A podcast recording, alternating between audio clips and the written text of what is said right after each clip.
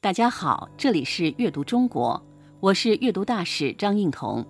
今天带给大家的诗是南朝陈诗人江总的《长安九日诗》。《长安九日诗》，南朝陈，江总。新竹南云市，行随北雁来。故乡篱下菊。今日几花开。我的心跟着南去的云走了，身却随着北飞的大雁过来。遥想那故园篱笆下的菊花，在孤独寂寞中盛开了几朵呢？这首诗的作者是江总，听起来是不是觉得怪怪的？就好像在称呼某个公司的总经理。但是诗人确实就叫江总。江总生于公元五一九年，字总持，祖籍河南兰考，是南朝陈国的宰相、文学家。晚年的时候，陈国被隋灭掉，他跟着去了长安，在隋朝当官，但很不快乐。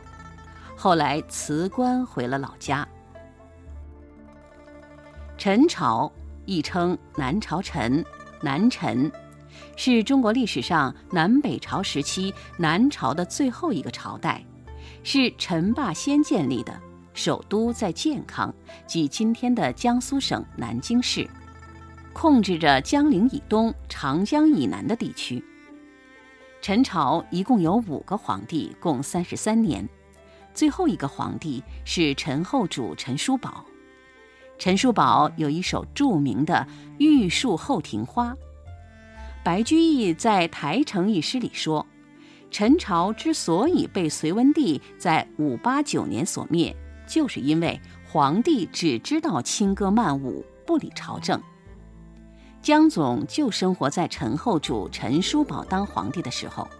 据记载，江总在亡国前写的诗词大多是。大唱赞歌、拍马逢迎之类的，没什么意义。可是陈朝被灭后，面对亡国之痛以及个人生活的挫折，他的诗歌内容发生了很大的变化。这首诗就是在隋灭陈国后，诗人回扬州，经过山东威县微山亭时做的。诗人强烈的思念故乡，流露出亡国的悲伤。现在，我们就来感受一下这首《长安九日诗》。第一句：“新竹南云市，竹，追逐，市，消失，死去。南云，南边的云。这两个字是话里有话。看南北朝的地图就知道，隋朝在北面，陈朝在南面。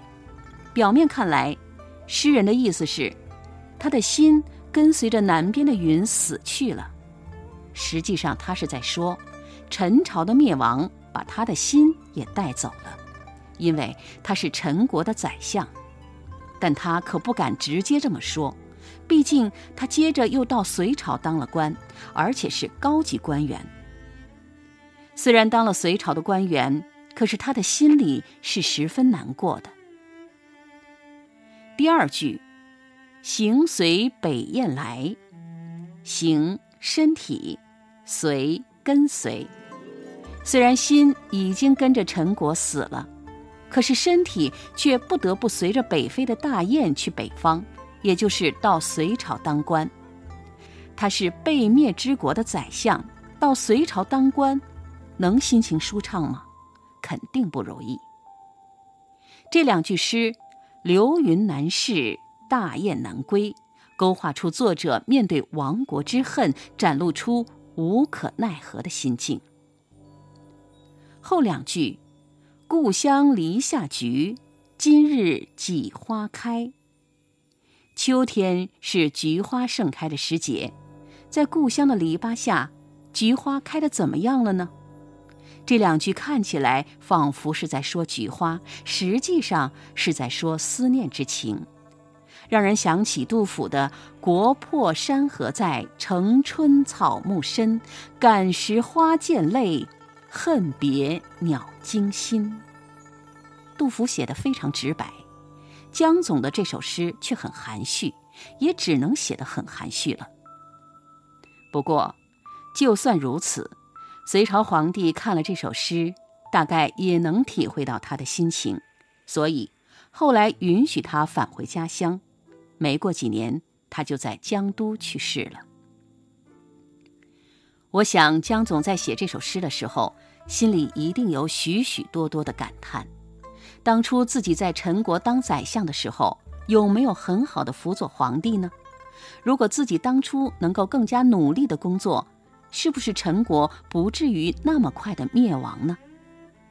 国家的灭亡，自己的悔恨交织在一起，他的心情一定是非常复杂。